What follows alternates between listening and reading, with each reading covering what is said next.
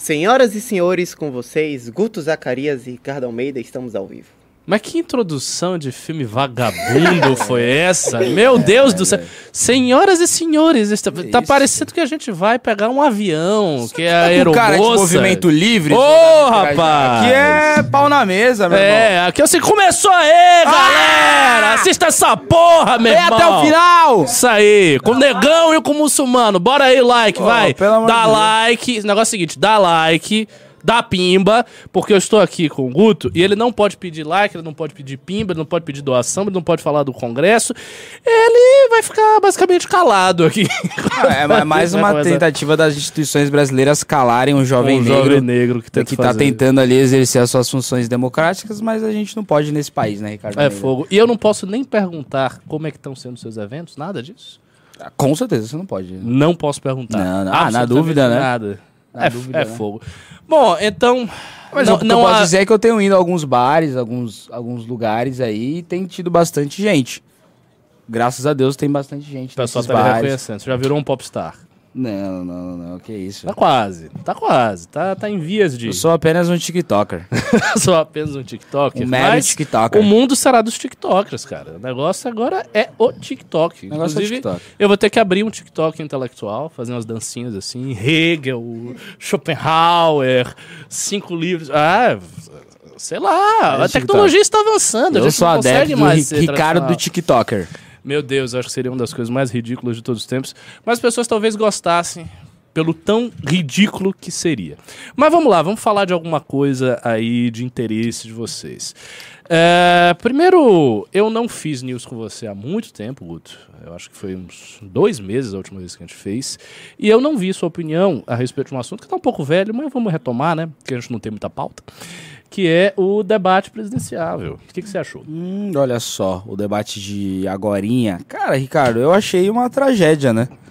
É, Lula e Bolsonaro, a gente sabia o que eles iam tentar fazer. O Lula ia tentar mostrar que ele era menos pior do que o Bolsonaro. O Bolsonaro ia tentar mostrar que ele é menos pior do que o Lula. O que eu tinha um pouco de esperança é principalmente o Ciro, a Simone e a Soraya. Não que eles iam fazer algo fantástico, mas eu acho que eles iam confrontar eu achei que eles iriam confrontar o Lula e Bolsonaro, e aí o Lula e Bolsonaro ia ter que responder perguntas espinhosas. Eu falei, pô, vamos chegar no Bolsonaro e falar da relação dele com o Centrão. Foi perguntar pro Bolsonaro sobre ter achado um milhão de reais numa estatal na Codevasf. Ninguém perguntou nada de Ninguém rachadinha. perguntou nada de rachadinha, nada de corrupção, nada sobre ele ter acabado com a Operação Lava Jato, nada sobre o PGR, petista que ele colocou lá que não tá investigando praticamente ninguém, nada sobre os ministros da STF que ele colocou. Tipo, todas as perguntas óbvias de que qualquer pessoa que encontrasse o Bolsonaro na rua poderia perguntar, a Simone Tebet foi lá e perguntou a opinião do Bolsonaro sobre as mulheres. Eu falei, pô, aí a Soraya Tronic, aquela resposta que ela deu sobre fundão, o Ciro Gomes, que a melhor resposta que ele deu foi uma resposta fora das câmeras, foi a do Lula, que você tava preso, então nas câmeras ele ficou lá, quase, eu até fiz um tweet dizendo que se ele forçasse mais, ele ia borrar a cueca, tentando parecer o homem mais calmo do mundo. Eu perguntava pro Ciro Gomes, ele, olha... é, eu falei, Ciro, para, você tá querendo xingar todo mundo aí, dar uns tapas. Vai, se, se, se solta, mano. É, e engra- é engraçado porque ele fica tão agoniado que sempre que ele tem que tá, fingir a calma, ele precisa dizer que ele está tentando fazer isso. Que ele fez isso na sabatina. Não, Sim. porque dizem, né? tenho esse temperamento, não sei o quê, mas agora eu estou aqui muito calmo, civilizado e republicano. Claramente isso é artificial, Ciro. Você po- pode ser o seu natural. Hoje a gente está numa época que as pessoas gostam de política. É quente, cara. O negócio é fervendo. A galera já quer tapa, já quer que saia no tapa. Essa é a verdade. Então, assim, o seu perfil natural, o seu perfil psicológico é excelente para essa é isso época aí, pelo amor de Deus. E aí o Bolsonaro, né? O Bolsonaro, eu acho que ele poderia. Ele só não poderia fazer uma coisa no debate. Hum. Que é parecer um homem machista. Ele só, podia- ele só não poderia fazer uma coisa, porque o Bolsonaro tem um público dele ali. E, E claro, não tem voto feminino. tem voto feminino. Fraco então dele. ele só não poderia fazer uma coisa. Aí a Vera Magalhães, eu entendo o Bolsonaro. Eu falaria pra Vera Magalhães as mesmas coisas que ele falou Hum. naquele momento. Só que eu não sou presidente da República com uma rejeição feminina de brutal. Hum. Ele olhou pra Vera e. E aí, né? Tanto que todas as outras respostas do Bolsonaro é ele tentando parecer um feminista, praticamente. É. Claramente, depois teve o, o corte ali, a equipe do, Bo- do Bolsonaro falou: Ó, Bolsonaro, você. Por favor, capitão, pega É, né? então, tipo, ele realmente, eu acho que ele foi o vencedor moral ali. Do moral não, né? ele foi o vencedor do debate porque os outros adversários foram muito mal. O que tem já falar das cagadas que o Bolsonaro fez nesses quase quatro anos de governo. É, ele conseguiu sair com muita naturalidade porque não teve as perguntas duras. Agora, eu acho que ele não chegou a virar votos. Ele pode ter perdido alguns, né? Mas é aquilo, né? Se tem alguma mulher que em 2022 ainda pensa em votar no Bolsonaro, ela tá, tá de sacanagem, né? Homem também. É, vai acontecer a mesma coisa que aconteceu com a Vera Magalhães. Vai tomar uma patada. Não, eu. Olha, eu achei aquilo ali bem absurdo. Eu- caramba. Nossa, cara, tipo, ele falou assim com uma raiva da mulher. Tá na maldade. Pô, você tá aí me atacando, não sei o quê! Tinha que ser você, Tinha que ser você. Tinha que ser você, só, só faltou mandar calar a boca. Ele Sim. chegou a dizer isso, não, né? Não, Só não. faltou eh, calar a boca da mulher. Pois é, também achei um debate bastante medíocre. Eu acho que isso é, é consenso, né? O pior de todos foi o Lula. O Lula teve um, de- um desempenho, assim, deprimente. O desempenho dele foi ridículo, ridículo. Ele tava travando, ele não sabia o que tava falando. Parecia o Joe Biden. Tipo, ele... "Hã? Oh, oh." E é, também não conseguiu atacar o Bolsonaro do jeito que era de se esperar. O próprio Lula não chegou a fazer pergunta pro Bolsonaro, né? Acho que todas as, todas as vezes que teve pergunta pro Bolsonaro foram outras pessoas. Eu imagino que ele deve ter ficado muito puto com isso. Porque eu acho que foi a, a Soraya que fez pergunta, a Simone Tebet fez pergunta. Também. E ele, o Lula, não conseguiu fazer pergunta pro Bolsonaro. Mas vai ter outro debate, né? Quando, quando é que é? Só Não sei, Globo? mas eu não sei se eles vão nesse debate. É no, só É. no meio do mês que vem. No que meio vai do ser- mês que vem? é, Não, no meio desse mês. Desse mês? Ia ter um debate Ah. Semana que vem, mas foi cancelado o TV Cultura porque nenhum dos dois confirmaram. Ah, até de- debate na TV Eu- eu- Cultura eu com acho que é muito- de um ponto. É muito provável que eles só tenham ido nesse debate de agora. De verdade, eu acho bem provável. Porque esse ele já tava, mu- tava muito em cima pra desmarcar, e aí eles foi quando eles tomaram aquela decisão. Eu acho que nenhum dos dois vão. Eu acho, acho. Pelo que Ah, eles- mas assim, o pelo debate que da Globo só tem anunciaram. um, né? Só vai ter um e deve ser perto Que é da na eleição. sexta-feira antes das eleições. Não, mas então, aí a gente vai ter um tempo enorme até um debate antes da eleição, que é o da Globo. Sim. Eu acho que isso vai acarretar o seguinte efeito, né? Quando aconteceu o debate, houve um pouco de procura por política no Google, algumas pessoas começaram a falar de política, eu ouvi gente comentando, até aqui no escritório, e eu acho que isso vai passar novamente e nós vamos cair no velho marasmo que está sendo essa eleição, Que é tudo onde que- aparentemente ninguém está fazendo campanha nenhuma. Porque é tudo que Lula e Bolsonaro querem, que as pessoas não falem de política, eles vão pro segundo turno e aí se degradeiam. E nem os deputados estão fazendo campanha. Fora o pessoal do MBL, eu não tô vendo nada. Nada. Você viu alguma coisa na rua de algum outro candidato? Não. E Viu quando vejo é comício de muito flopadinho, muito pouco. E com Você vê mais na, na rede social, né? Não. E bem fraco também. E bem fraco. Mas na rua eu não vi nada. Assim, eu passo aqui através de São Paulo, saio, não vejo absolutamente nada. Não vejo um carro com pé furado, fora os nossos. Não vejo ninguém entregando panfleto em lugar nenhum. Não vejo faixa nenhuma. Onde é que tá indo essa grana toda do fundão? Os caras, pô, eles pegaram bilhões, tem um fundão gigantesco. Os caras estão fazendo o que com esse fundão? Porque a campanha precisa acontecer, né? E nós já estamos em setembro e nem começa a ter aquele clima de campanha. Eu me lembro que nas eleições passadas, e eu não falo aqui de 2018 não, eu falo antes, né? 2010, 2006, quando era mais jovem, né? Mais guri. É, a gente via, a gente via lá, lá em Salvador um bocado de gente fazendo campanha, era faixa, era pelego com bandeira, agitando bandeira, panfletaço em, em lugares. A gente via que estava acontecendo uma campanha. E desde o princípio, e olha que a campanha naquela época era mais longa, porque tinha 90 dias, não era só os 45 dias. Então a gente via ao longo de três meses campanha rolando. E desta feita não está tendo nada. Tá tendo nada, tá tudo parado, tudo morto. O que me leva a, a suspeitar o que está acontecendo. Não sei se os caras estão fazendo campanha comprando logo o voto diretamente, porque eles têm tanto dinheiro. Não, mas é sério, eu, eu tô começando a cogitar essa hipótese, porque não tá tendo campanha nenhuma. Você não tá vendo ninguém fazer nada em termos de campanha de rua. Então os caras estão com, os caras estão com muita grana. Então você junta essas duas premissas, né? Não tá tendo campanha, os caras estão com muita grana. Onde é que eles vão desafogar esse dinheiro? Comprando votos. Só pode. Então, vamos ver se é isso, né? É, a gente tem uma pesquisa aí para o governo de São Paulo. Vamos fazer Exatamente, pesquisa quentinha pro governo de São Paulo. Saiu hoje, Davi. Pesquisa quentinha, velho. Sim. Nossa, eu tô. Olha aí, ó. Tá na tela. Ai, ai.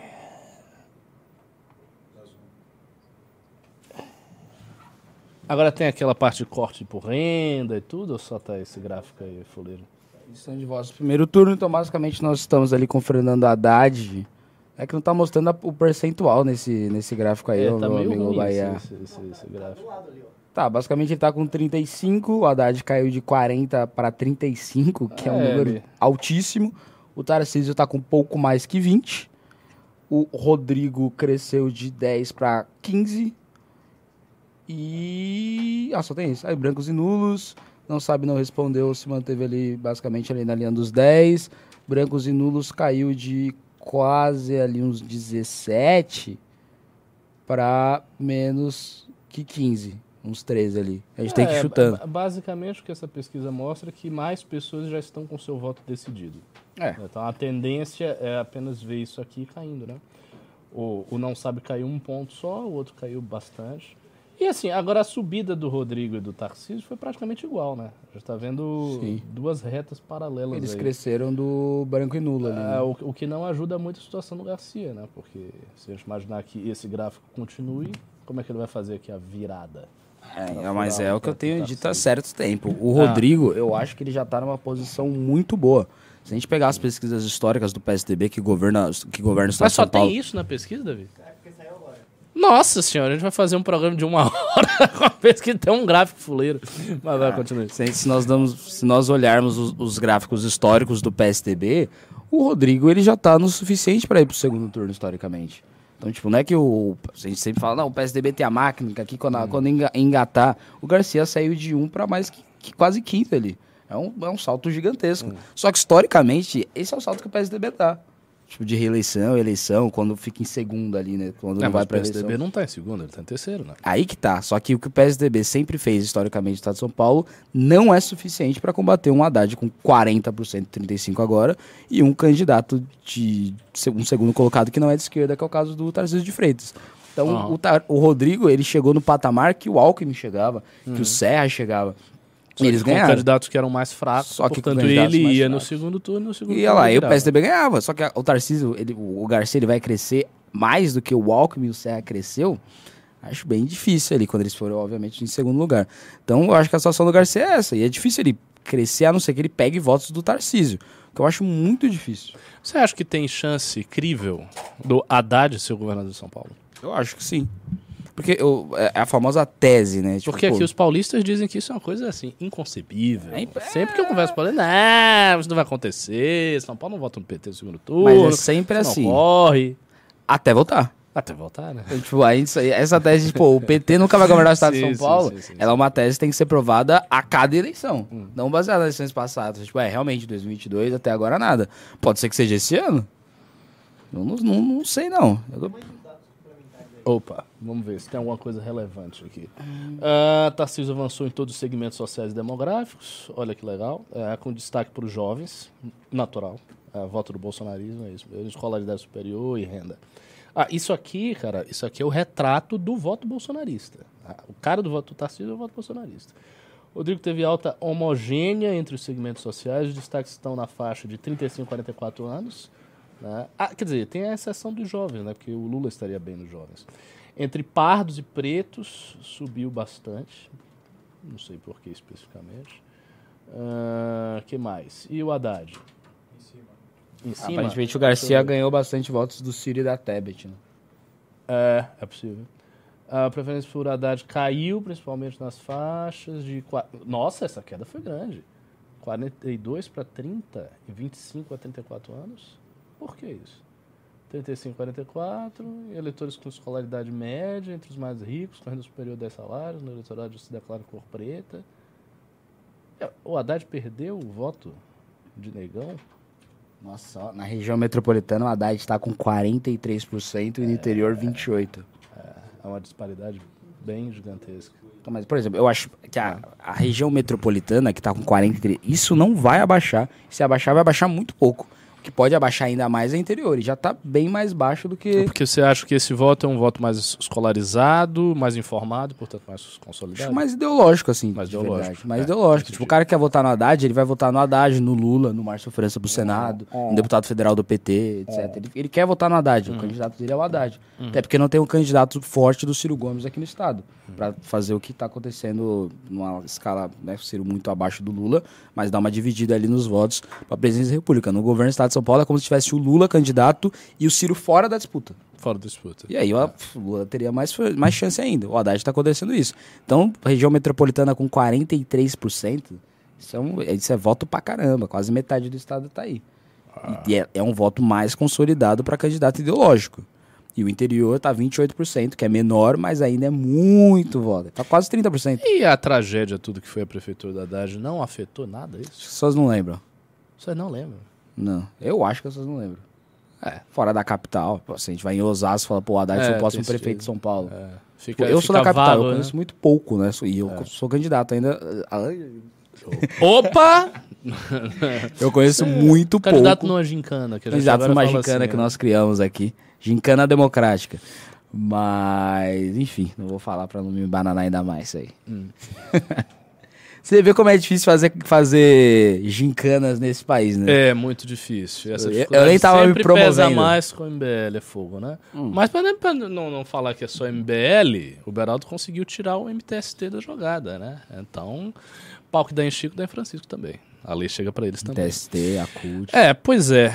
É, aqui tá- tava um título anterior que eu achei muito engraçado, que era o seguinte: a gente vai revelar todo o plano do MBL. Qual é o plano?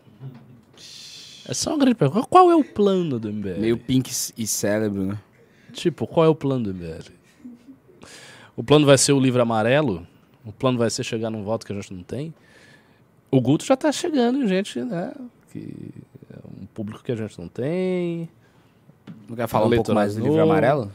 É, assim, é É difícil um falar de uma Ricardo coisa que Almeida e tá... Renan Santos. É uma coisa que tá muito no, no horizonte, assim, ainda tá, não tem formulação, mas a gente já chegou a algum, alguns pontos que tem que ter nesse livro. O primeiro ponto é, a gente precisa criar, necessariamente, uma forma de viabilizar as ideias. Ou seja, ter uma estratégia política clara, com início, meio fim, como vai fazer certas coisas.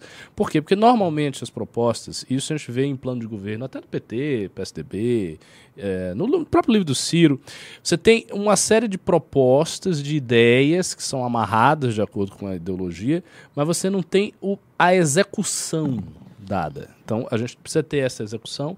O Renan tem uma ideia de fazer um pacto, que é próxima da ideia do Ciro, fazer um pacto com os governadores e com os prefeitos, porque eles estão quebrados. Então seria rearranjar o pacto federativo para ter um apoio amplo e fazer com que governadores e prefeitos tragam a base de deputados para o projeto presidencial. Essa é uma ideia do Ciro, é uma ideia boa. Então você cria ali um pacto entre os governadores. Na verdade, você cria um pacto com o Congresso, mediado pelos governadores. Essa é uma forma de implementar o que a gente pensa. Eh, ele tem a ideia da reindustrialização do Brasil, né? que é uma coisa eu acho bem complexa. Assim, vai ter que envolver mudanças em várias esferas. Por exemplo, mudança em todas as relações trabalhistas do Brasil. A gente vai ter que ter um novo investimento em educação, assim, uma educação voltada para matemática, ciências, educação técnica muito, muito forte. Ah, o Lula, no governo dele, ampliou bastante os institutos federais, a escola técnica, isso de fato aconteceu.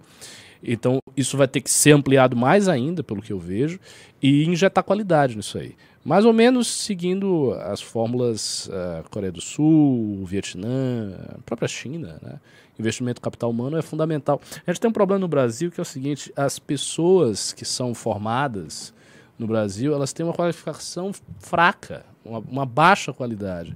Então, isso, quando vem uma empresa de fora e decide se instalar aqui, ela não tem a mão de obra. A gente falta mão de obra qualificada no Brasil. Né?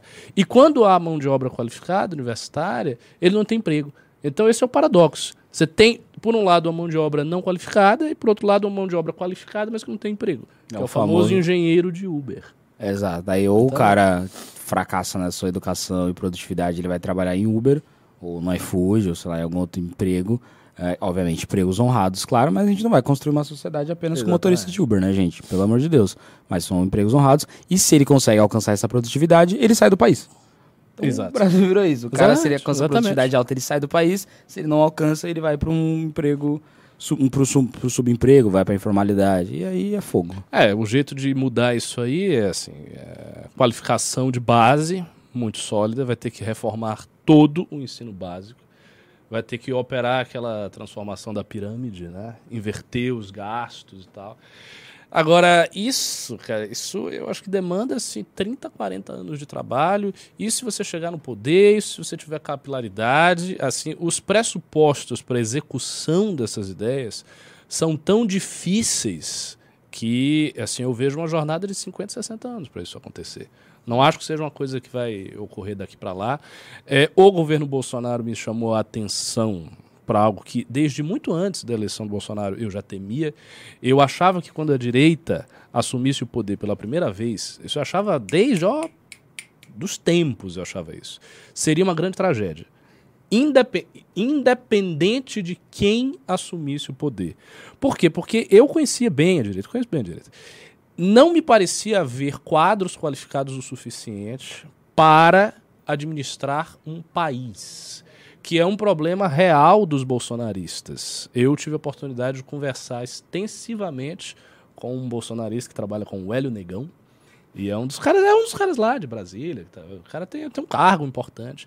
E ele mesmo dizia, de forma muito realista: Não, olha, você sabe qual é um dos grandes problemas que a gente tem? A gente não tem pessoal. Não tem pessoas. Não tem gente da nossa corrente política que a gente possa colocar nos cargos de confiança e que possam ter um trabalho competente. Porque essas pessoas nunca tiveram experiência nenhuma em administração pública alguma. Então, elas chegam lá sem saber absolutamente nada. Ele já, ele já tinha uma certa experiência. Mas ele disse: não, tem um monte de gente que não faz a menor ideia do que está fazendo. Aí o cara chega, olha assim: não, o que, que eu tenho que fazer? Não sabe o que vai fazer, não tem gente suficiente. E aí eh, gera esse fenômeno, que é um presidente que ele está lá, porque ele teve o voto popular, sem nenhuma base institucional e que basicamente termina vendendo o governo para setores que é este sim tem alguma logística para operar o sistema. Você veja que hoje o governo Bolsonaro essencialmente é setor militar, evangélicos e centrão. Por quê? Porque são os grupos que têm algum conhecimento do aparato administrativo que os torna capazes de fazer algo. Então, os militares estão em tudo que é lugar. Por quê? Porque eles têm uma inteligência estratégica do exército e tal. É uma instituição. Os evangélicos, pô, os evangélicos têm experiência política no Brasil já. Evangélico tem partido, evangélico já participou de um monte de comissão, evangélico tem um monte de deputado, evangélico já tem uma certa experiência política institucional prévia, que já está impregnada no movimento. Então eles têm condição de colocar quadros em lugares estratégicos. E a mesma coisa o Centrão, né? O Centrão nem precisa falar. Então eu acho que esse é um problema que a gente tem que vencer. Tipo, se a gente imaginar uma ascensão do MBL ao poder federal, que ocorra aí nos próximos décadas, até lá a gente tem que ter, assim, eu calculo uma base de pelo menos 300 a 400 mil militantes. É isso aí. Pare parece um negócio assim grotesco, uma coisa inimaginável, mas o número real é esse é você ter 400, 300, 500 mil militantes cadastrados. Aí parte dessa massa gigante de pessoas tem que estar em posições de institucionalidade, de preferência pessoas que já estão lá há algum tempo. Dá para fazer isso? Dá. Como? Você pegando uh, executivos em cidades. Então você pega uma prefeitura. Vamos supor que no futuro aí o Guto resolva se candidatar para prefeito de uma cidade de São Paulo. Aí o Guto ganha. Aí o Guto é o prefeito agora. Ah, São São Caetano. O Guto é o prefeito de São Caetano. Aí ele pega o Guto e aí vai uma militância que a essa altura já será catalogada e a gente coloca nos cargos que são cargos de confiança que posso colocar as pessoas. Para quê? Para que elas aprendam a fazer as coisas. Porque senão, meu amigo, você vai chegar lá no topo ah, eu tenho voto popular, eu tenho 50 milhões de votos. Sim, mas você não, não, não tem ninguém que sabe fazer nada.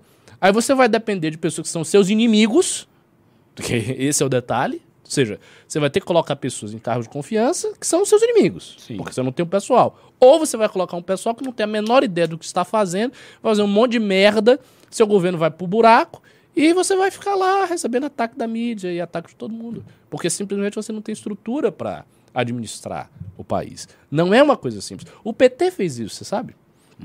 O PT, o PT, basicamente, ele foi colocando os seus. A gente criticou muito isso, mas a meu ver de maneira errada. Eu não acho que o que o PT fez é em si imoral. O PT pegava a militância dele e ia colocando nas administrações que o PT ganhava. Então o PT ganhava uma administração X, metia militante. Ganha- Ganhava a administração Y, metia militante. Vai, ia metendo militante. E os militantes começavam a aprender a fazer as coisas. Claro que, como era o PT, ao mesmo tempo que eles aprendiam, eles também roubavam, né? Então, assim, tinha esse, este lado que a gente tem que não fazer. Mas o PT fazia. E aí ia treinando a militância, e quando o PT assume o governo federal, essa gente toda vai para lá. Então eles saem de onde, eles- de onde eles estão, eles são capturados pelo partido, e aí eles começam a operar em favor do partido. E isso cria, minha gente, uma solidez organizacional, que é uma coisa que a direita brasileira precisa ter. Mas enfim, já falei demais. Ó, até tá tendo até like aqui, 1.600 pessoas. Tendo até like. É, eu aqui. só pedi uma vez. Então vou pedir de novo. Por, por favor, você dê o like. Cadê aqui? Ah, não, o like tá fraco. Peraí. Quanto é que tá de like aqui?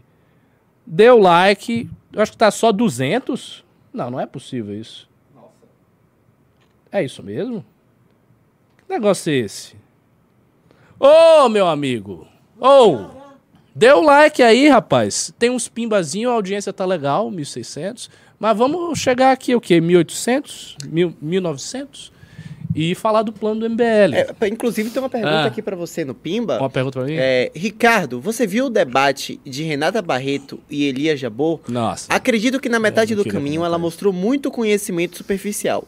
Toparia um debate desses em nome da liberdade? Foi o Felipe Mendes É, Em que nome mandou... da liberdade, meu amigo, eu não, eu não debato em nome da liberdade jamais, porque eu não Não, falo em nome só- da liberdade. Quando Eu foi o Felipe em Mendes do que mandou autoritarismo e da hierarquia. 200, eu não sei que eu não é vou dessa. concordar com ele. Mas, Vou dizer isso enfim. mesmo, tem que reprimir.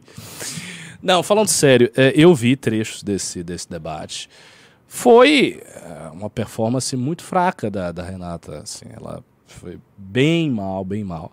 Mas ela foi bem mal porque ela estava ali na condição de ter que repetir certos clichês, certos lugares comuns que a direita liberal guarda há muito tempo e sem conseguir fazer uma formulação teórica adequada ao que o Elias estava colocando. Então, por exemplo, teve uma parte que ela falou: não, a regra moral dos Estados Unidos, porque os Estados Unidos, porque os Estados Unidos isso, os Estados Unidos. O Elias fez uma objeção óbvia. Ele disse: olha, os Estados Unidos interviu em não sei quantos países desde 1945, ah, entrou em não sei quantas guerras, teve guerra do Iraque, teve guerra do Afeganistão, teve guerra disso, teve guerra daquilo, o saldo de mortes foi esse. Então qual é a regra moral dos Estados Unidos? Porque ela falava do país como se se tratasse de um avatar moral, sabe? é, É, É a, nação de esquerda e a direita é os Estados Unidos. isso. E não é assim, cara. Os Estados Unidos é uma nação. Os Estados Unidos têm uma política realista, uma política externa realista, que significa o seguinte: os interesses nacionais do país estão em primeiro lugar. E os Estados Unidos fez guerra, e matou gente, e faz, e vai, e conspira, e derruba governo. E ataca a ditadura, e defende a ditadura. Exatamente, exatamente. Por exemplo, você falou uma coisa: a, a posição dos Estados Unidos em face das ditaduras no mundo é sempre ambivalente. Tem ditaduras que são apoiadas pelos Estados Unidos. Tem regimes duramente autocráticos que são aliados dos Estados Unidos. Veja o caso da Arábia Saudita. Exatamente. A Arábia Saudita é um aliado tradicional dos Estados Unidos. Então ele mata o, o Khamenei lá e depois vai jantar com o príncipe da Arábia Saudita, É, cara. pois é. Tem essa. E isso, e eu vou, e eu vou chegar no ponto. Isso para mim não está errado. Por que não está errado? Porque na disputa entre as nações existem interesses em jogo.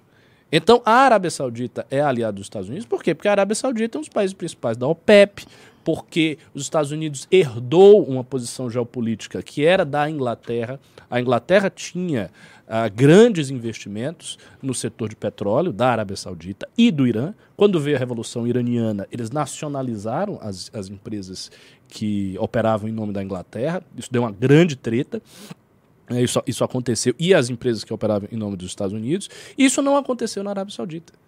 Então, o interesse dos Estados Unidos é óbvio em manter o regime saudita. E ele mantém. Durante a Guerra Fria, os Estados Unidos apoiou uma das ditaduras mais sangrentas de todos os tempos, que foi a ditadura ah, do. Não é da Indochina, meu Deus. Do s- o general Suharto. O general Suharto foi na Indonésia. Na Indonésia. O general Suharto ele fez uma ditadura violentíssima que consistiu em destruir o Partido Comunista do, do, do lugar, que era o PKI. E ele massacrou os comunistas todos. Ele, ele matou 800 mil comunistas. Ele matou 800 mil. E os Estados Unidos apoiou. Porque você estava num contexto de Guerra Fria, os Estados Unidos queria derrubar os, os partidos comunistas do mundo, enquanto a União Soviética estava fazendo o contrário. E também estava fazendo revolução. A União Soviética meteu no- 80 mil homens, 90 mil homens, tanque de guerra pra caralho no Afeganistão. E foi a União Soviética que invadiu o Afeganistão, fez uma guerra cruenta de 10 anos no Afeganistão, em que morreram milhares, centenas de milhares de afegãos. Isso aconteceu. Então, essas coisas exigem uma certa flexibilidade. E ela não teve. A Renata simplesmente não teve. Então, ela ficou ali no debate, tendo que é, é, dar posições muito rígidas e perdeu por conta disso. E veio com coisa de cartilha, tipo, ah, os Estados Unidos não é protecionista, ah, não sei o quê. Não dá, cara, não dá. Po- po- Posso invadir aqui rapidinho? Claro, cara. De acordo- dono do movimento. Não, não sou dono. Eu, é, eu sou. eu estou fazendo uma transição de gestão agora. Ah, é. Junto com o Marcelo Carratu. Com certeza. É, Ah, é só o pra- eu, verdadeiro chefe do movimento é o rato. eu ia falar o seguinte: de acordo com a lei eleitoral, o Brasil é tão bizarro que pra falar o que eu preciso falar, o Guto precisa sair. Literalmente. Ele nem pode ficar Ele aqui. nem pode ficar aqui. Aí, a gente Simplesmente pode o racismo estrutural, né, galera? Aí o Guto vai voltar. Mas é, é tão ridículo. É. o seguinte: o Guto vai voltar, galera, e depois eu vou ainda responder perguntas no final. Bora. Então, mas eu preciso falar um negócio pra vocês agora. Abriram as vendas do Congresso do MBL e vocês precisam comprar a porra do ingresso pro Congresso do MBL. É real, vocês precisam. Até botei uma camisa pra ficar arrumadinho pra falar com vocês, tá? É, eu tô assoberbado de trabalho. Eu tô puto. Real, de brother aqui, relação com vocês que assistem. Eu tô puto com vocês. Tô, puto, tô com muito trabalho. Cadê a galera que tem que colar adesivo da gincana? Tem uma gincana rolando aí, tem que colar adesivo no carro. Tem um monte de gente que é aluno da academia não fez isso. Não botou adesivo no carro do papai, da mamãe, no próprio, na motoca. Tem uma gincana, é caralho! E vocês ficam dormindo. Nego recebendo 3 milhões pra gincana, pra fazer gincana aí, de fundão. A gente se matando e você aqui analisando, né? Vocês não tem que analisar agora, tem que analisar porra nenhuma. Analisa depois da gincana, caralho. Vocês têm que ajudar a gincana, porra! Tô falando real. Não tem mais nada a se fazer daqui até a data de uma brincadeira, um grande folguedo que vai ter aí. É, pra não dizer que não tem nada, tem uma coisa que é isso. É. Aí, como a gente tá preso, com- trabalhando numa, nessa grande brincadeira, nessas cirandas que nós estamos fazendo por aí e tal, é, eu vou ter que ficar vendendo isso aqui. Eu tô maluco. Ele vai ficar maluco, coitado. Então, assim, qual é o preço, ô Vitor Sono? 302 dias. É o mesmo preço do ano passado. Então, assim, eu, Já tá esse preço, tipo, uns Então, quatro que é o anos seguinte, que tá esse preço. eu vou fazer Não, o seguinte. tá- Os dois dias, se comprar por Pix aqui no News, se comprar por Pix aqui no News, eu vou, eu vou fazer por 280. Tá bom? É o mesmo. Nossa, a galera do marketing vai à loucura! É, mas eu só vou fazer isso hoje no News. Só, sabe, não se preocupe, ô Vitor Sono, porque ninguém vai comprar. Ninguém vai. É porque a galera tá assim, é BBB, BBB. Não, não ficou maluco nada. Eu tô de saco cheio, cara. Eu tô de saco cheio de ficar sempre lutando, lutando, lutando, lutando e sempre se fudendo. Mandem nome, e-mail, telefone. Não, manda, é, mas não vão mandar. Manda nome e e-mail. telefone. Não vão mandar. Não vão mandar. Eu tô fazendo, eu tô cumprindo minha tabela. A galera. Eu, mandei uma mensagem, tem uma gincana que tá rolando. Aí eu falei, pô, vocês têm que ajudar um cara aí da gincana aí, tal, colar adesivo. E aí eu falei, já, obrigado, assim, eu sei que agora tá na fase de, pô, quero. é, são eleições, quero dar sugestões. Já passou a fase de dar ideias, sugestões. Agora é a fase da guerra. Ah, eu não sei que você queira ser um comentarista de guerra. Tem gente que é comentarista, é legal, sacou? Muito bacana. Mas não tô precisando de- de- dessas pessoas agora. Preciso da gente pra ir pro pau. Depois a gente vai construir todo um livro com um projeto de governo que você vai participar. Vamos construir essa bagaça junto por anos. Só que agora, meu velho, se eu não puder contar com você no campo de batalha, eu vou contar com quem? Né? É. E seguinte, já foi? não, mas eu, eu posso continuar falando do Congresso agora. Se ele não entrar, sim. Ah, não. Ah, entra aí, pô. Então. Não, aí você, pode, você não precisa vender, você pode falar. Eu, só- eu posso só falar sem vender? Então venha, venha. V- vamos falar do Congresso aqui. Não é pra comprar o Congresso. Não comprem o Congresso. Enquanto esse rapaz está aqui, não comprem o Congresso. Esqueçam isso. Mas eu vou falar só pra depois do programa. No momento mais adequado, sem problemas eleitorais, aí vocês reflitam e vejam por que vocês devem depois comprar o Congresso, ok? O que, que vai rolar no Congresso? Primeiro, a gente vai ter um painel que é o tal do painel do livro amarelo. Então, o tal do plano do MBL, o que a gente vai fazer, tá- vai estar lá. A gente vai falar sobre isso.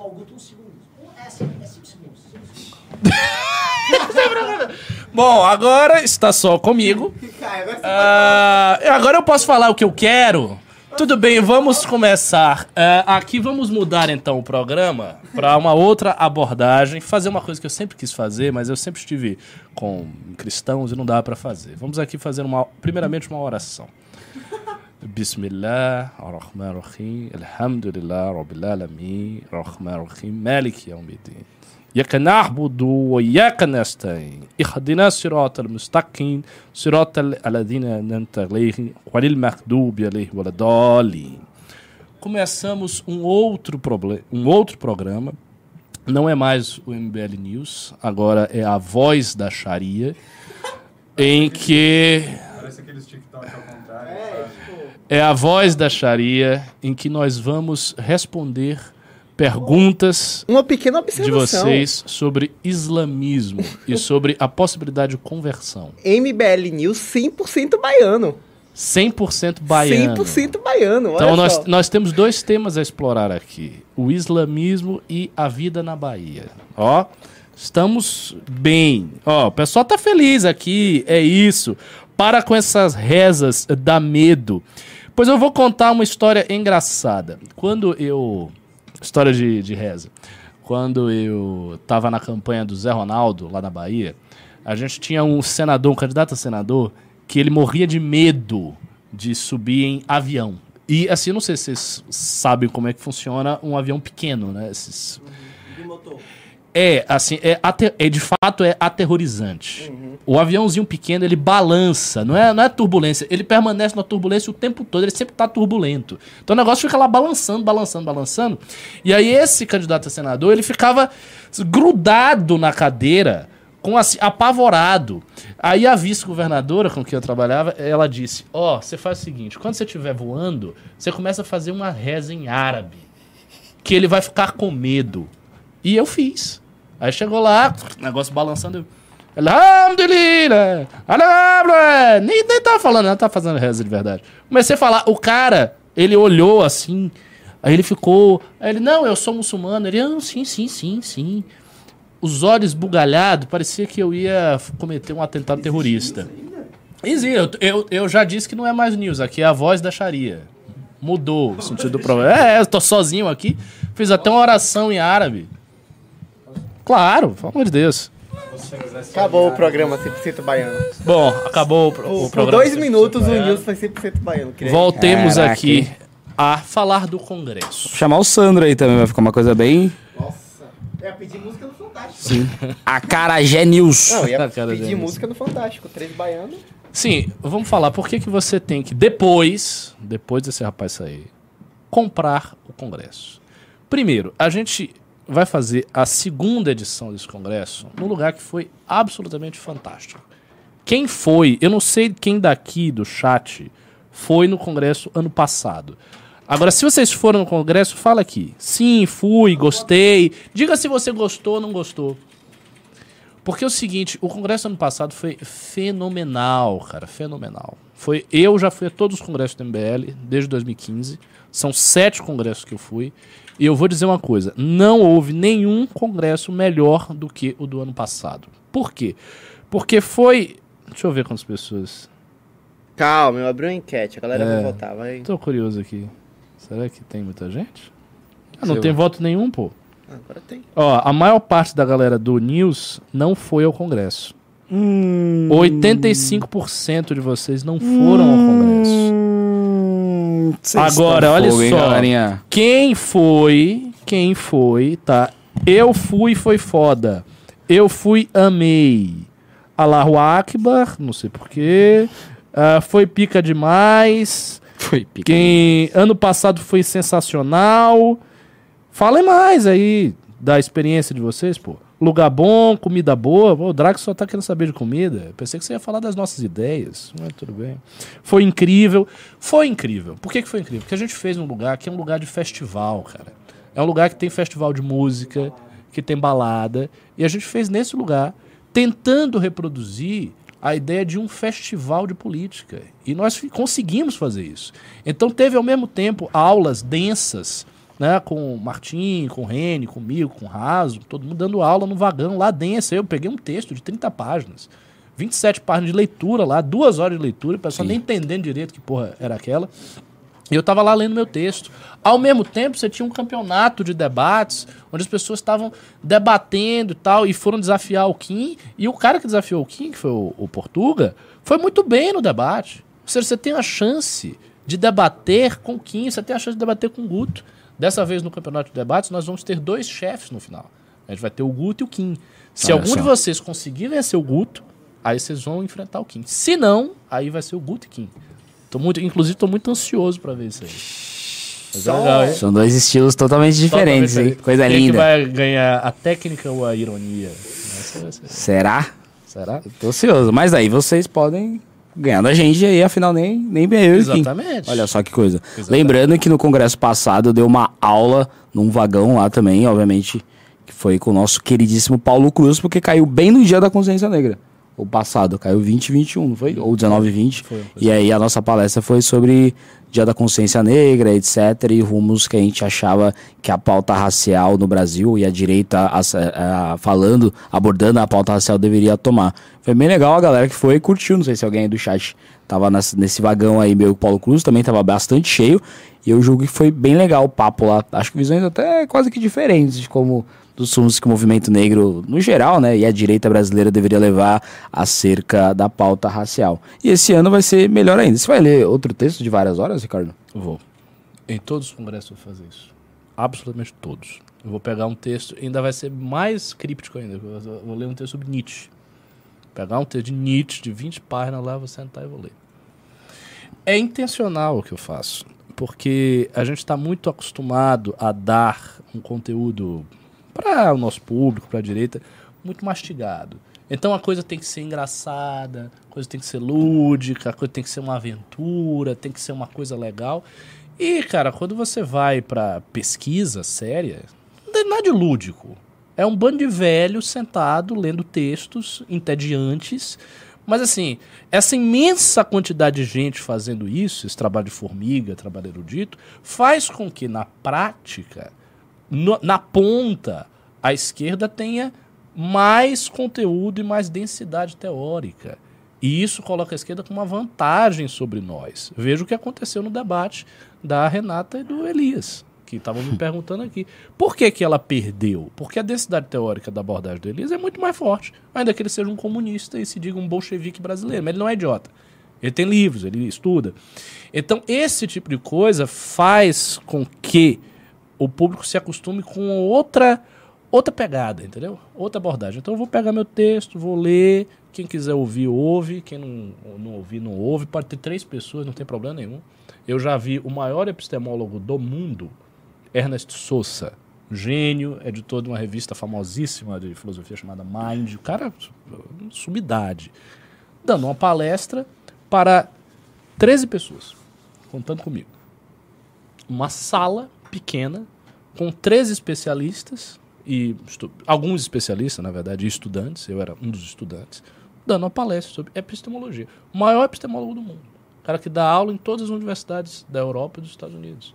Professor de Harvard, que circula nesses lugares todos. E de verdade.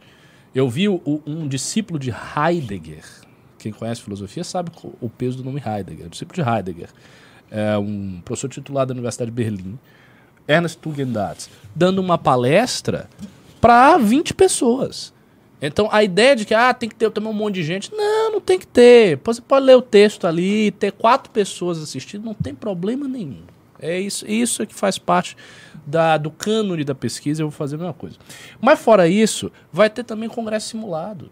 Foi muito legal a experiência do Foi congresso. Foram dois dias de congresso simulado. A galera entrou em comissão, entrou em partido, se articulou, sabotou o, o- o adversário, até subornaram com cerveja lá. A galera subornou. Foi, aconteceu isso. Teve o cervejaço do orçamento Teve o secreto. cervejaço do orçamento secreto no nosso Congresso. Fizeram de tudo. Os partidos, aliás, estão com as fichas muito engraçadas. Tem lá o, o Partido de Esquerda Radical, o Partido Morista, o, o Partido Corruptos, que é semelhante ao PT, o Partido Ecológico, o Partido Agroepop. Assim, assim, tem muitas coisas legais para fazer. E no segundo dia nós tivemos um plenário cuja presidência foi a do Kim Kataguiri. O Kim Kataguiri conduziu a presidência do plenário no Congresso Simulado como se fosse o Congresso Nacional numa versão de regimental simplificada. Então, vocês têm também isso. Essa é uma atração. Campeonato de debate, isso, palestra, aí tem os painéis também. A gente vai chamar muita gente de peso da política. Vamos chamar jornalista, vamos chamar intelectual, como a gente sempre faz. Então, assim, vocês vão ter pessoas assim que você não vai ver o cara, certas pessoas que a gente chama. Se você for para um evento fora do MBL, você vai ter que pagar 600 reais para ver o cara. Tem que pagar 800 reais para ver um cara dos 10, 15 que nós chamamos. Por 300 reais. Dois dias inteiros. Você chega de manhã, você sai de noite. Festival de política. Comida, bebida. E mais do que isso, a experiência legal de poder conhecer todo mundo. Por exemplo, o Guto foi coordenador, você foi coordenador do MBL São Paulo. né? MBL São Paulo. Mas Como, não eram, só isso. como eram os congressos e os afters do congresso? Conta aí pra gente. No ML São Paulo, na nossa época, não tinha ainda tantos. No Nacional mesmo, quando você já era. Ah, tá. Aí é uma delícia. Aí é uma delícia. Lembrando que eu fui coordenador do MBL São Paulo que mais tempo ficou no cargo. Ah, é? Opa, do maior núcleo da, da- do MBL no Brasil. Foi o que mais tempo. Quanto- quanto mais tempo? Foi Quase de- dois anos na coordenação. Foi de 2016 a 18? 17 pro 17. final até 2019. O que mais tempo ficou no cargo. Mas enfim. E o que era mais legal nos congressos pra você? Ah, putz, é que eu, gosto, eu sempre gostei muito da aula. Obviamente, sempre gostei muito das aulas, das palestras, mas o after é muito bom. E aí sempre caía o after de um dia, aí você já emendava com a aula inicial do outro dia com uma leve ressaca. Então, tanto que a coordenação sempre faz isso. reclamando porque os co- coordenadores não É, assistiam. Ah, você chega aqui não assiste porra jun- nenhuma. junta gente de- do Brasil inteiro. Então você vai encontrar aquele cara legal da Bahia que você ficou conversando com ele ah, nos grupos do MBL, lá no Líderes da época, etc. Um tempão, o cara de Santa Catarina, o cara de Minas Gerais. Aí junta todo mundo, aquela bebedeira gostosa, papapá. E no outro dia, a primeira palestra é dura, é dura. É. E os outros também, tem a do segundo dia. Que é gente que, além de ser gente muito legal, é do mesmo grupo político que você, você acabou criando uma amizade com essa pessoa e você vai ver ela duas vezes em um ano. Teve gente que me perguntou em box: Ah, eu vou sozinho, eu vou sozinha, eu vou, vou me sentir deslocado. Você não vai, cara. Você vai estar com mil pessoas que acreditam nas mesmas ideias que você. E assim, venhamos e convenhamos. Não é fácil encontrar pessoas tão alinhadas com o MBL Não assim. é, é. Você vai achar a nata das pessoas que se importam com política, coordenador do Espírito Santo, do Amazonas, do- de Minas Gerais, do Mato Grosso, Mato Grosso do Sul, da Bahia, de tudo que é lugar. Sim. Então, não comprem agora, mas no final do programa, olhem aí o site e sejam felizes. É, isso é outra coisa. Você vai mudar a capa aí? Já pode? Quero falar da gincana que o Renan tava dizendo aí. Eu que sou uma pessoa que tô participando dessa gincana gostosa aí. Eu tô na galera que pula a corda. Então, ô, Ricardo, é, é, ele tava falando do debate da, da Renata, e, e é sempre bizarro, porque recentemente a gente encontrou um, um membro da gincana, daquele partido laranja, e aí ele veio, sabe, do alto dos seus 1.600 seguidores, chegou na gente, né, no nosso grupo que pula corda na gincana, e falou, pô, que bacana que vocês amadureceram bastante, né? Então é sempre assim. Então vem sempre, é sempre um imaturo é e os sempre outros assim, são a gente é o amadurecendo. otário, o, o, o, o pula corda de três letras, é sempre um otário. E aí o grupo laranja, eles são os sabichões, o grupo roxo são os sabichões, os mais ou minions também são os sabichões, é todo mundo malandro e a gente é otário. Aí quando essa galera vai pra debate, como a Renata Barreto foi, com o Partido Novo quando vai, eles sempre apanham. Eles sempre apanham. E aí a nossa militância, que sabe que a gente não é otário e que eles, boa parte do tempo, são otários, vê a gente lá lutando e você não vai colocar, colar um perfurado da gincana. É tipo, caramba, tipo, a gente não envergonha vocês. Tipo, eu, quando eu debati com a Rosana, minha fala final, eu falei, pô, a Rosana claramente não gosta do Lula. Senão ela estaria no PT, ela é do PCdoB. A gente sabe que é, é parecido, mas eles têm suas diferenças, assim. O pessoalista não gosta tanto assim do Lula também, senão estaria no PT, acha que o Lula poderia ter taxado um pouco mais os bancos. Eles têm suas diferenças. Só que não pode bater no Lula, porque é o cara deles ali. Tem bolsonarista que todo mundo sabe que, putz, esse cara não gosta do Bolsonaro, mas ele fica lá lambendo o Bolsonaro. A gente não coloca a nossa militância dessa gincana pra ficar defendendo essas merdas. Pelo contrário, a gente ainda dá munição, ainda vai brigar, ainda vem esse debate. A gente sabe, a gente defende vocês, a gente representa vocês. Vocês sabem disso. Se nos representassem, vocês não estariam na live, não estariam apoiando a gente. A gente representa vocês, representa sem usar aquelas verbas públicas de gincana, sem tudo isso, sem maracutaia, sem nada, nada, sem meter a mão em nada da gincana, nada. E aí a gente pede pra vocês pegar um adesivo e a galera, hum, é, não Faz sei uma o quê. outra enquete. É, é complicado. Pergunta quem daqui do News é de São Paulo. Porque aí você fala, pô, gente, caraca, tipo, no- o que, que a gente deveria fazer? de gente Tipo, de São Paulo. Não é que a gente faria algo errado. Estaria lá defendendo o Bolsonaro, estaria defendendo o Lula. Mas se a gente estivesse fazendo isso, a gente teria apoio? É isso? Porque se a gente estivesse fazendo isso, a gente teria apoio, pô. São 50 milhões de pessoas que gostam do Lula, 50 milhões de pessoas que gostam do Bolsonaro. Não teria Olha, se o. MBL, se o MBL fosse bolsonarista, o MBL seria o maior grupo É, bolsonarista adesivo pra- do país a gente faz o é certo. E a gente faz o certo, não pra gente que a gente faz o certo, porque a gente vai ter algum benefício, não, a gente faz o certo porque é o certo.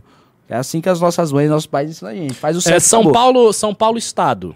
Do Estado de Paulo São Paulo. Estado. Se você é do Estado de São Paulo, é isso que eu quero saber. E aí a gente fala, pô, você pode pegar um papel quadriculado da gincana e Uhum. distribuir pro seu primo?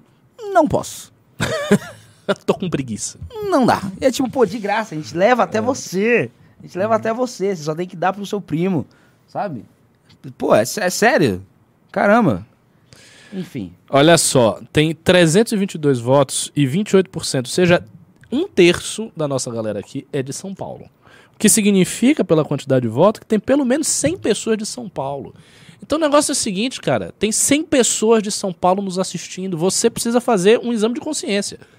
Você já trabalhou na gincana? Você já pulou corda? Você já brincou de amarelinha?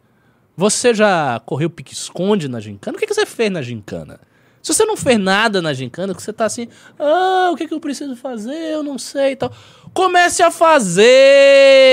Vá à luta! Como diz o Clóvis de Barros, tenha bril! Você tem que ter bril! A galera tá se matando pra conseguir representar vocês. Pra tirar os vagabundos que aí estão, porque essa é a realidade. Vocês sabem Se que não entra os nossos meninos da gincana, vai entrar um menino malvado da gincana, um gordinho que comeu muito fundango, tá ali com a barriguinha cheia. Você tá entendendo? Então, vocês e esse precisam- cara tá cheio de perfurado porque ele paga as ele pessoas pra paga colocar. as pessoas pra Ele não precisa colocar. convencer ninguém. Não, precisa... Não, o cara tá com tanto dinheiro que ele pode comprar o carro. e Compra o carro, já dá o carro adesivado pro cara. Dá um carro, E aí Toma pode. aqui. Mas a pena tá com 2 milhões e meio. Quantos carros dá pra comprar pra você já adesivado? Dá pra fazer um Exatamente. monte. Sabe? E a gente tá aqui da gincana. penando e sofrendo. Ai, será que tem alguma... po- Vocês Tudo isso defendendo apoiar. coisa boa. Sabe? Com material. O nosso material ainda é bonito. Sabe? Tudo bonitinho, tem uma estética. Não sei se o Fernando já explicou aqui no News. você Tá lindíssimo, mas eu acho que Todas as sei. estéticas lá. Sabe? Tudo bonitinho, sabe? Não é nenhum material feio. É, né? um negócio cool. criativo. O Duquinha é cartas de Yu-Gi-Oh! Então, é, galera, ajuda, ajuda os meninos aí. Ajuda os meninos. Sabe, Ó, tem muita gente perguntando onde pego o perfurado, onde pego, onde pego o adesivo. No e Instagram tal. do Guto Zacarias eu vou te contar. Porque Isso aqui aí. eu não posso te falar isso, que Isso é demais. Insta do Guto Zacarias. Arroba Guto Zacarias lá. MBL lá, manda uma DM falando qualquer aí, dúvida sobre a gincana que a A gente, fala falar. mais da A gincana. gente vai te né? entregar na sua casa. Se você vai ter que só ir até a porta quando tocar a campainha. É Então, isso. combinado. Vocês vão fazer duas coisas. Vamos aqui, bem didático. Bem didático. Vocês vão fazer duas coisas.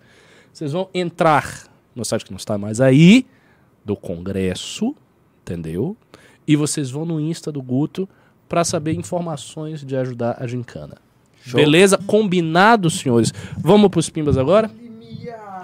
Tá no limiar! A justiça- a justi- a No justiça limiar eleitoral- de uma multa. A justiça eleitoral gente- já tá com a canetinha, ela tá aqui, ela... Não, cara, a gente- tá assim na corda bamba. Chegou perto do precipício, mas não caiu. Algum juiz do TRE, com Só certeza, um- ele tá só com assim, ele... Será que falou? Falou, falou, falou! Bora, bora, bora, bora! O vídeo da PM saindo assim. Vai, vai, vai, ele falou! Só uma pequena, uma pequena é, observação. Galera que for comprar pelo Pix aí com a promoção que o, que o Renan deu, bota o número de telefone, me cobraram aqui, e-mail, nome e número de telefone pra gente entrar em contato com você e fazer tudo bonitinho, tá? E façam isso. É. O Pix tá aí, é o que tá. Que tá então você pode mandar, inclusive pode mandar. Ó, comprei por causa do Renan, comprei por causa do Guto, comprei por causa do Operador Baiano, é nóis. Mas Bota é isso, já teve uma Guto galera aí. que comprou, inclusive, viu? Maravilha. Olha aí. Maravilha. teve aqui os primeiros, enfim. Não, a gente tem que explodir isso aí rápido. É o cara. famigerado Quem Não Chora Não Mama, né, galera? Um dos ditados mais... Então vamos lá, começando com o Atla. O Atla mandou dois reais, valeu Atla. O Pablo Jean mandou 10 reais. A principal função do debate, pelo menos pra mim, foi concretizar o nulo no primeiro turno. Aproveitando, siga o Carcarás do Poder nas redes. Pri- melhor equipe. Grande abraço, Guto e professor Ricardo. É, cara, o Caras do Poder, não vou dizer que é a melhor, assim, cravar, mas é uma das melhores equipes desse ano, tá fazendo muita coisa boa. Tem nova atividade, que é elaborar um PL, então já comecem a redigir o PL de vocês. Sexta-feira vai ter reunião com o Merreiro sobre isso. Maravilhoso. E realmente, o debate foi, tipo, quem que achava que o voto nulo era, não, vou votar. Você quer votar naqueles caras ali? Pra ser presidente da república? Aqueles caras ali que vão negociar com o Vladimir Putin, com o Joe Biden, são essas pessoas ali? Não dá, né, galera? O Liberal Chato mandou 5 reais. Tem partidos como o AGI, PRTB, PMN, PMB, PROS, Patriota, que dá pra ir depois das eleições. Qual deles vocês acham que dá pra transformar no PMBL? Ah, cara, essas especulações, elas estão todas prematuras. A gente não sabe o tamanho que a gente vai sair da eleição, a gente não sabe qual vai ser a situação desses partidos, quais partidos estão para liquidação. A gente não sabe. O que a gente tem que focar é Congresso e gincana, Congresso e gincana, Congresso e gincana. Só isso. O, o Jean Pablo mandou mais 10 reais. Professor Ricardo, fiz um, ativo, um- fiz um artigo que tentei inserir na parte de opinião de leitor de um jornal de Londrina, sem sucesso. Vossa, magnif Vossa Magnificência poderia ler? Muito obrigado. Posso, manda isso no meu Insta, Ricardo Almeida MBL. Sigam lá, eu não posto nada, mas sigam do mesmo jeito. É, o Felipe Mendes mandou 200 reais na moeda que eu não sei, mas eu já li esse pimba. Obrigado, Felipe, mais uma vez. Marcos Sá mandou 5 reais. Como dar aquela qualidade de educação frente ao volume de possíveis aberturas de faculdade e escola técnica? É, mas essa é uma pergunta interessante. Quer falar sobre? Cara, eu não entendi a pergunta direito. Você Tá, pode então eu, eu, eu dou uma desenrolada aqui. Ah, pode reler, porque eu quero falar sobre, eu senti. Como eu dar, quali como dar quali Senti o chamado, né? Como dar qualidade à educação frente ao volume de possíveis aberturas de escola e faculdade técnica? Hum, bom, na gincana, nas pulações de corda, tem uma categoria que a gente pode propor algumas coisas lá nessa gincana. E aí, as gincanas do Ceará e do Espírito Santo, o que, que eles fizeram para ficar melhor esse âmbito aí? Eles criaram uma coisa chamada ICMS educacional. E lá você vai criar. Tô com medo. Tô sentindo.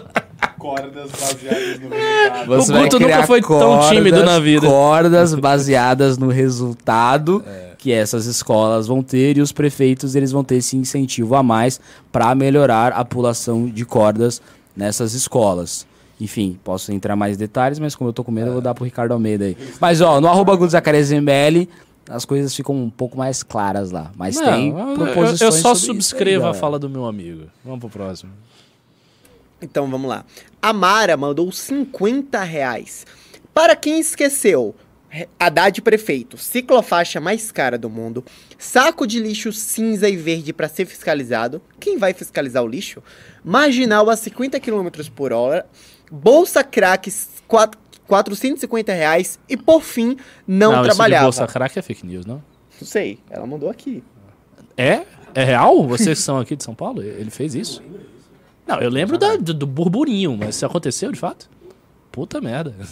Enfim, fica aí a. É um pouco inacreditável que esse cara tenha sido tão ruim assim. Será que ele foi, ele foi tão ruim assim? Ah, ele é petista, mano. Sim, mano. Eles conseguem. Eles conseguem chegar em níveis que você fala, caraca, Dilma Rousseff. É, Caraca! verdade, Isso é um bom argumento. O Draxis32 mandou 10 reais. Ricardo, Ricardo, qual sua opinião sobre o que está acontecendo no Iraque? Sigam o Minotauros da Justiça. É, cara, o que tá acontecendo no Iraque é a tentativa do Irã de desestabilizar o governo e colocar um títere deles lá. É isso. O Foma, Fomamafu mandou 100 reais.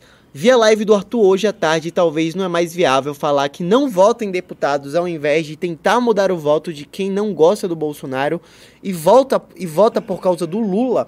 Esse tipo de gente não aceita que já deu errado e quer um herói contra a mamadeira de piroca. Eu não entendi a pergunta. Le- leia com mais calma. porque Ele me mandou 100 reais, então a gente tem que dar uma resposta. redonda. Vi a live do Arthur hoje. Ah, ok. Vi a tarde do Arthur hoje à tarde. E talvez não é mais viável falar para que- quem não vota em pra, falar para não votar em deputados, em vez de tentar mudar voto de quem não vota, não gosta do Bolsonaro. Ah, eu entendi o que você É. está dizendo. A- atacar a questão do legislativo. Veja, eu acho que não, porque na- na, minha avaliação, Bolsonaro vai eleger deputados de qualquer jeito. Ele vai, assim, ele vai eleger uma bancada aí de pelo menos 30, 40. Já, já está dado como certo. Então, acho melhor votar nulo mesmo e quando você vai pro legislativo, votar nos nossos, eh, nos candidatos da gincana que as pessoas aqui gostam. Ah, e outra coisa, né? Vamos lembrar que o Bolsonaro, na gincana passada, ele elegeu 55 puladores de corda. Então, só lembrar desse caso aí. E agora ele tá com o centrão. Não, no mínimo vai ser de 40, 50 ou mais. Isso de bolsonaristas raiz. Ah, bolsonarista Fora a raiz. galera que vai estar ali naquela base, aqueles Círios Nogueiras que no fim do dia. É. Então, vamos lá. É, É, o cara tá dizendo aqui, Bolsonaro não elege nem 15. Ô, ô, ô, ô, ô, cara! Ô, cara! O cara tá achando que o Brasil virou a Suíça. O Brasil virou a Dinamarca. Cara, Bolsonaro tem voto pra cacete ainda, amigo. Eu queria viver nesse ou sonho. não. O Draxis32 mandou 10 reais. Renan, não dá desconto não. Ano passado, o Shotburger não tinha nem... Stuberger, não sei o que, que é isso. Não tinha nem levado. Não tinha nem lavabo, poxa. O que, que é isso? Ah, Não, Um banheiro só com Stu- não, o Stuberg é uma pessoa tão refinada, tão, tão de, uma- de tão alta casta, que foi uma experiência antropológica pra ele. Né? Como entrasse no zoológico, ver as pessoas normais. Não. Pisar, eu estou pisando aqui no mesmo lugar que você. Não, eu tô sacaneando, pô. Mas a gente. Foi uma das melhores palestras que tiveram lá. Foi. palestra sobre o painel sobre economia com Henrique Meirelles, Zena Latif, Stuberg. Teve mais alguém. Tem mais, né? E o Reni nessa? Será que foi nessa? E o Reni nessa, então, pô, gente. Pelo amor de Deus, né? É. Só coisa boa. Agora, um detalhe sobre preço. De fato, a gente está fazendo um negócio assim absurdo aqui, viu? Nós estamos mantendo o mesmo preço há três ou quatro anos, com inflação galopante no Brasil. Isso foi até uma discussão para definir o preço. MBL tá meteu tabelamento de preço? Tá praticamente a União Soviética Congelou o aqui, preço. cara. É, mesmo preço há quatro Mas os anos. fornecedores não congelaram. Pois é. É. Ou ou seja, a gente vai estar carregando esse, esse congresso nas costas. Não vai ser fácil pagar isso, não. Então, vamos lá. Próximo. Monarque Duval mandou 10 reais, reforçando a ideia de um show do Renan e Deiro no Congresso tocando os jingles do raio privatizador, privatizador até 2022. PS, se vocês viram o Felipe Neto cancelado pela militância woke do PT, se destruam, gente, top. Ele foi cancelado? Você viu? Não vi isso não, não. Mas eu tô louco pra ver. Se alguém Ah, quiser me mandar é no meu. Instagram, Ô, delícia! Vai sair vídeo de um milhão de curtidas agora. venha, venha, venha, papai. Hugo, É. Hugo Vigolo mandou 5 reais. Já vi meu su- já fiz meu supostamente compra no Pix. O Ricardo, esse plano em execução pelo Yellow Book, não acredito que seja 40 anos. Uns 20 anos vai tranquilo. Ah, Vai você tranquilo. tá sendo muito otimista. Eu não acho que 40 nem vai tranquilo. Nada disso é tranquilo, não, cara. A gente tá no Brasil, isso aqui é difícil. Aqui é O- difícil pra quem quer fazer o certo. Roden jogando mandou 5 reais. Eu desafio o MBL, especialmente ao Kim, a refutar os argumentos do Elias no debate capitalismo versus socialismo no Inteligência Limitada. É, eu não acho que o Kim não, não, fa- não participaria disso. Ele tá no meio da, da, da gincana. Edilson Molt mandou 5 reais. Pulando muita O. Lula pode estar, o Lula pode estar até 90% dos votos, mas acho isso muito estranho. Pesquisa que mostram Lula empatado, pesquisam que mostram Lula empatado com Lula no Centro-Oeste. Acho que ele confundiu. Como é aqui, que né? é? É, acho que Lula ele quis falar é, É. pesquisas que mostram Lu- Lula empatado com Bolsonaro, Bolsonaro no Centro-Oeste, ganhando em Minas e até em São Paulo. É, mas é isso mesmo. Tá achando que tá errado? Não tá não, amigo. Eu acho que é o isso Lulão tá abrindo vantagem É, em qualquer lugar, menos no norte. É, e no Nordeste, no Nordeste é diferença de Não, no Nordeste a a vantagem do Lula é grotesca. No Norte, o Bolsonaro tem vantagem sobre o Lula. Vamos lá. Tiago mandou 10 reais. Ricardo, o texto que o Beraldo leu hoje em um vídeo é de é seu ou do Martim? Tá na vibe de um texto não mastigado. KKKKK. É do Beraldo. Você vê, cara, o nosso público ele sente. Já vi, Não dá, não dá. O nosso público sente as coisas. O que é bom, bom pra caramba. O Célio Opeso mandou 5 reais. Vai haver venda de ingresso para a apresentação online do Congresso? Eu não vou poder ir. Qual será o preço? Não haverá apresentação online desta vez. Ou seja, vá. Ah, eu não posso. Dê um jeito. Amigo, pegue aí um dinheiro, faça qualquer negócio. A gente vai ter um- uma. Vamos tentar fazer uma, uma espécie de excursão, uma parceria, para viabilizar as pessoas de irem com ônibus. Não sei se vai rolar, mas a gente está tentando fazer. Então vamos lá. Monarque Duval mandou 5 reais. A, Nossa, tô com militan fome. A militância do MBL precisa ter certas lições de bolchevismo, como a necessidade do ativista panfletar e do coordenador não beber em dia de congresso. É isso mesmo. Coordenador não beber, você tá exagerando. É pra beber. Ô, cara! Coordenador no bebê é bobagem, mas tem que fazer as coisas mesmo, rapaz. Tem que ter hierarquia, mandar e vai. Eu gosto de assim, é assim que eu conheço. Cultura política de esquerda antiga era toda assim, por isso que eles fizeram muitas coisas aí no mundo. Revoluções, tomaram países. Mas não é! Pô, Fizeram, você- cara, é difícil você fazer uma revolução. Já pensou que é você chegar lá na Rússia, daquele tamanho, um país que tem 13 fusos horários, no meio da guerra civil que matou 9 milhões de pessoas, com treta pra cacete. Você com um partido pequenininho, você tomar o poder? Precisa de disciplina pra fazer isso, cara. O Nether Diogo Júnior mandou 8 reais. Sou da Bahia. Comprei os adesivos no site, peguei, paguei frete alto nos correios, distribuí na família e fui colar escondidinho naquela esquerdalha que é a UFBA. Nossa, muito bom. Mas Meu quais adesivos? Dia 12 de setembro. Ah, sim, sim. Nossa. Inclusive, entre, siga lá, ó, entre no núcleo da Bahia. A gente tá precisando de pessoas como você. Diego Cardena mandou 54 reais. A reza que o Ricardo fez foi em árabe. Como os países não árabes, como Indonésia, ou países com rixa com a Arábia Saudita, rezam. Em árabe? Eu, inclusive, eu não sou árabe. né? não, não, tipo, eu sou brasileiro. O cara do Irã não pode, pode rezar em árabe, eu, eu que sou brasileiro posso rezar em árabe, por causa do, do Irã pode também. Não, o negócio é o seguinte, o árabe é uma língua sagrada, uma língua canônica. Então, existe literatura espiritual no Irã, na Turquia, no Paquistão, na Índia, em árabe. Então, eles rezam todos em árabe. Todas as orações são em árabe. É, o Ítalo Fortunato mandou 10 reais, valeu. Í- 2 reais, valeu Ítalo. O Evandro Bispo mandou 5 reais. Vocês acreditam em pesquisa? Tem pesquisa comprada? Tem. Com certeza. É, o que mais tem é pesquisa comprada, o que menos tem são pesquisas confiáveis. E até essas pesquisas confiáveis ainda tem seu grau de erro, que não é a margem de erro, é o grau de uma coisa ele capta melhor que ele capta tal coisa, etc, etc. Enfim. É por exemplo, aí. pesquisa por telefone, não é que a pesquisa erra, mas ela capta pessoas que ficam em casa atendendo o telefone fixo. Essas pessoas geralmente, sabe, tem um certo predestinação ali política. Enfim, mas não quer dizer que a pesquisa tá errada nesse tanto, pode ser que ela não captou tanto. Enfim, gente. Juan Pablo mandou Cara, 5 o pessoal reais. Tá avançado aqui. É. Baianos dominando a nacional e em breve dominando as redes. Eu não sei se foi uma piadinha. Sigam o MBL Bahia no Instagram, arroba MBL Bahia. É isso aí, a Bahia está chegando.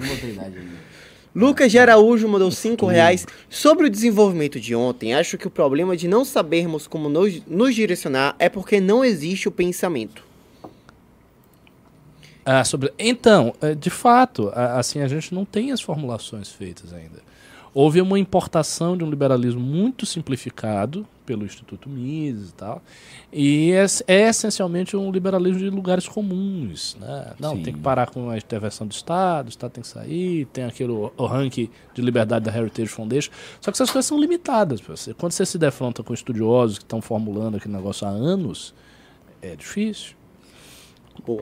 O Eu, Lu- que- eu você sabe que eu queria gostar de economia. É, assim, todas as discussões políticas hoje, elas acabam derivando para discussões econômicas. E eu odeio economia.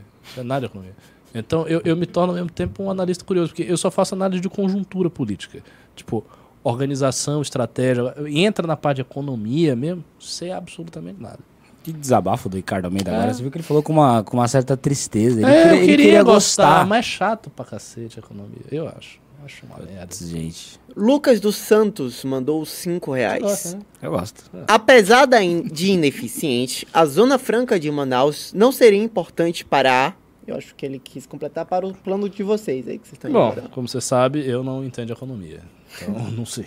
Eu não sei. é que Depende, né? Nosso plano ele quer o caminhar pra entende onde? economia, mas não entende Manaus. Não, eu entendo de economia, eu entendo um pouco da Zona Franca de Manaus, só que eu não sei qual é a tese que a gente quer chegar. Aí tem que ver se nessa tese que a gente quer chegar, a Zona Franca de Manaus É, importante. ou uma não. das coisas básicas é reindustrializar o Nord... é industrializar o Nordeste, tentar reindustrializar o Brasil. Aí eu vou votar Agora, contra defender a Zona Norte- Franca de Manaus, é, então, Norte nesse tá- sentido. Não sei o que, que o Norte vai fazer. Boa. O Lucas de Araújo mandou 5 reais. Temos que criar, sugestão de nome, nacional liberalismo ou liber- liberal nacionalismo. Nome polêmico, mas necessário. Terá a atenção da mídia. Pode ser, pode ser. Isso aí é o slogan. Isso aí a galera aqui é afiadíssima. E o Lucas de Santos mandou mais 5 reais. A estratégia de defesa da Amazônia, acho que ele completou, né? O EB tem planos de 20 anos de resistência. Eu não sei o que é EB. Deve ser o Exército Brasileiro, né? Pá, pode ser? 20 anos de resistência? Ele- Só 20 anos de resistência e depois vão invadir a Amazônia? Como assim? Então acho que é isso, cavaleiros. Ah, não, chegou um pix aqui do Adriano Luiz. Ele mandou 5 reais. Para- Parabéns pelo trabalho, mas com quem tenho que falar para enviar o livro do Kim que comprei na loja do MBL? Hum, É, assim, era pra ter sido enviado, né? Manda até o. Tem o nome dele aí e tudo. A gente fala com o Carratu aqui. O Ah. Carratu que cuida disso, né? Aí as coisas ficam mal ah, cuidadas. tu muda. Exatamente. É, o Ítalo Fortunato mandou 5 reais. Ele tá na sua Guto, gincana, viu? ó, Cuidado. pergunta pra você. Guto, o Gabriel Monteiro perdeu mesmo o direito de se candidatar para deputado federal? Eu acho. O que, que eu acho do Gabriel Monteiro, né? Como ele foi tirado da gincana depois da convenção, então ele pode disputar a eleição, disputar a gincana. Quer dizer, se ele tomar processo, não tem nada a ver com isso. Então ele pode disputar a eleição. Agora, ele vencendo, aí esse processo da vitória para ele tomar posse, para ele ser registrado como deputado federal, é depois da cassação dele. Então a convenção foi antes, foi convenção, cassação e inelegibilidade. Então ele pode disputar a eleição porque isso foi a convenção foi antes da inelegibilidade. Agora, ele tomar posse vai ser algo depois da inelegibilidade. Então acho que ele vai ficar no mínimo, no mínimo com o mandato pendurado. Igual o Boca Aberta ficou. Lembra o Boca Aberta do Paraná? Aquele que bateu no Renan. Ele ficou por essas. Aconteceu exatamente isso. Ele ganhou a eleição, só que a- o buchicho dele lá de invadir, não sei o Mas que lá. foi condenado também. Enfim, Que pode acontecer com... que é o que pode acontecer com o Gabriel Monteiro. O Monark Então, do eu acho Val- que no mínimo ele vai ficar pendurado. No máximo ele pode não assumir a cadeira. Eu acho isso muito provável.